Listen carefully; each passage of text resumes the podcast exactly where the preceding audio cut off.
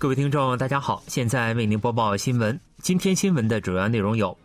韩美日副外长表示，强化延伸威慑力，应对北韩前所未有的威胁。韩日副外长就继续就强征受害者赔偿问题继续进行沟通，达成共识。土叙地震已致逾三点七万人遇难。以下请听详细内容。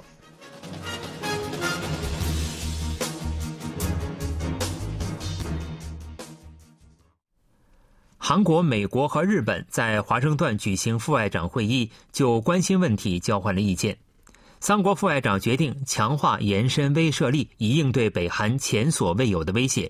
并在中国问题以及各种外交安全问题上采取一致行动。韩国外交部第一次官赵贤东、美国国务院副国务卿舍曼和日本外务省事务次官森健良在美国华盛顿进行会晤。这是三国副外长去年十月在东京会晤后，时隔四个月再次会晤。韩美日副外长首先就北韩核岛挑衅已达到前所未有的地步达成了共识，并决定为贯彻韩半岛无核化原则，致力于加强三国合作。韩国外交部第一次官赵贤东表示：“没有无核化的韩半岛和平，只是虚假的和平。”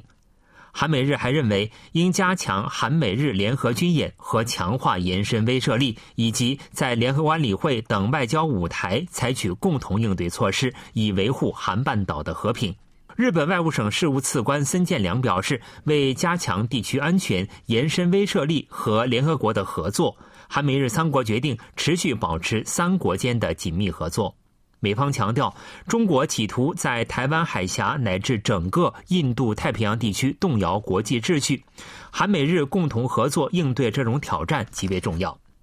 美国国务院副国务卿舍曼表示，为了阻止中国挑战基于地区和国际社会规则的行为，美国将与韩国和日本以及同盟及伙伴国紧密合作。舍曼还介绍说，侦察气球事态后，美国试图与中国进行对话的方针依然有效。但对于观测认为美中两国本月中旬将在慕尼黑安全会议期间举行高层会晤，舍曼表示没有可发表的内容。据悉，在美国华盛顿举行的韩日副外长会谈上，韩日两国就为解决被日地强征受害者赔偿问题等两国悬而未决的问题，继续展开沟通，达成了共识。韩国外交部第一次官赵贤东与日本外务事务次官森健良，当地时间十三日下午四点开始，在华盛顿的一家酒店进行了约两个半小时的会晤，并就上述内容达成了协议。日本外务省在一份报道资料中称，去年十一月，韩日首脑会谈中就尽早解决两国悬而未决的问题再度达成了协议。韩日外交次官在当天的会晤中，就包括韩半岛出身的劳动者问题在内的全盘韩日关系问题坦诚不公的相互交换了意见。日本外务省表示，两位次官再次一致同意为解决悬而未决的问题，使韩日关系恢复健康发展。两国将继续保持外交部门间的沟通。外务省还表示，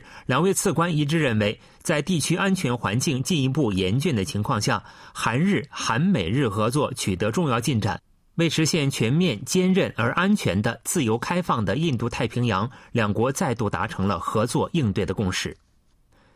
继最大在野党共同民主党之后，执政党国民力量党国会代表朱豪英十四日也进行了交涉团体代表演说。朱豪英代表批评指出，在共同民主党忘己正人的情况下，议会民主主义正在崩溃。特别是李在明代表不仅诋毁了共同民主党，还降低了国会威信。据 KBS 记者报道，国民力量党国会代表朱豪英在当天的演说中表示，国会与政治界因犯法乱纪、口不择言、虚假新闻等而受到国民的谴责与不信，他对此感到不安。我们的政治只停留在四流水平，恢复国民的信任为当务之急。朱豪英当天一一朗读了国会议员伦理纲领，同时指出，共同民主党的口不择言是造成国民不信的最主要原因。国民力量党国会代表朱浩英说：“身为执政党或在野党的时期各有不同，虽然两党都有这种现象，但尤其是共同民主党尤为突出。共同民主党执政的整个五年都是只准州官放火，不许百姓点灯的历史。根据是上届文在寅政府的人事和财政、立法清算击毙，谈论所谓的民主主义等。现在也因为拥有绝对多数议席的共同民主党的暴举，议会民主主义正在急剧崩溃。国民力量党国会代表朱浩英说：“共同民主党在获得压倒性的多数议席后，协议制的核心要素大部分都变得软弱无力，导致议会民主主义形同虚设。”在针对李在明代表所批评的检察机关的正当调查是政治镇压而做出了批评。朱浩英说：“现在共同民主党代表李在明涉嫌各种腐败，这不仅诋毁了共同民主党，还降低了整个国会的威信。”国民力量党国会代表朱浩英强调说：“我国面临着北韩核威胁、气候变化、人口危机等诸多问题，我们应该迫切的予以应对。”对于上述演讲，共同民主党批评说，对国政负有无限责任的执政党国会代表自始至终都是在责怪对方，并毫无对策而言。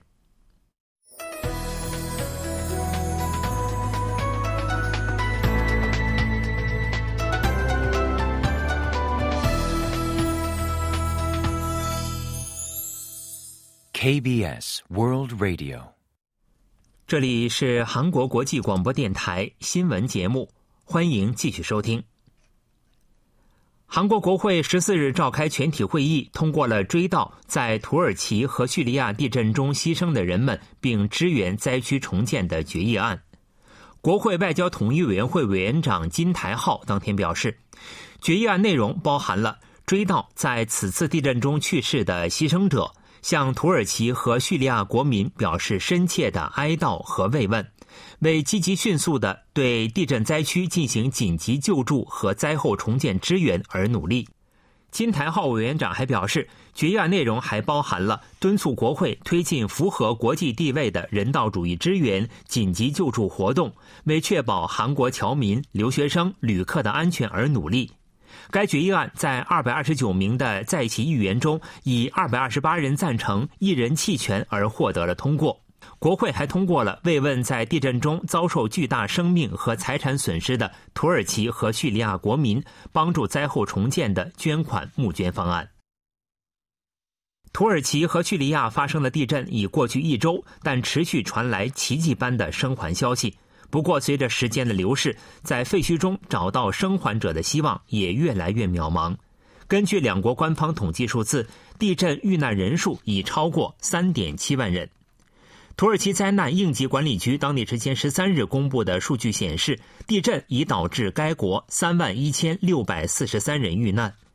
联合国人道事务协调办公室表示，与土耳其接壤的叙利亚西北部叛军占领地区至少有四千三百人遇难，七千六百人受伤。若加上叙利亚政府报告的遇难人数，叙利亚遇难人数将超过五千七百一十四人。据路透社等外电报道，两国遇难人数超过三点七万人，远远超过二零零三年伊朗大地震遇难人数。此次土耳其和叙利亚发生的地震是二十一世纪以来造成人员伤亡第六多的自然灾害。韩国紧急救援队截至当天共计营救出八名遇难者，并发掘了十八具遗体。虽然偶尔传来奇迹般的生还消息，但找到幸存者的几率也越来越小。韩国第一个月球探测器塔努里拍摄的高分辨率月球表面和地球照片日前首次公开。成功完成月球轨道试运行后，月球探测器塔努里现在正式开始了探测任务。据 KBS 记者报道，去年年底，韩国月球探测器塔努里成功进入了执行探测任务的轨道。新年伊始试运行一个月，并对设备进行检查。在此期间，月球探测器塔努里每天对地球进行拍摄。历经三周的时间，探测器拍摄到了不断发生变化的鲜明的地球照片。月球探测器塔努里将摄像机转向月球表面，拍摄了聚集多个坑的雷塔谷和风暴海洋谷，它们约是韩半岛的十八倍，是月球上最广阔的平原，也是世界上最早的无人登月船——前苏联的月球九号探测器降落的地方。这是人类最早的月球车——前苏联的月球一号和搭乘阿波罗十五号前往月球的美国月面车行驶过的地方。月球探测器塔努里也捕捉到了月球上一个巨大月海的雨之海。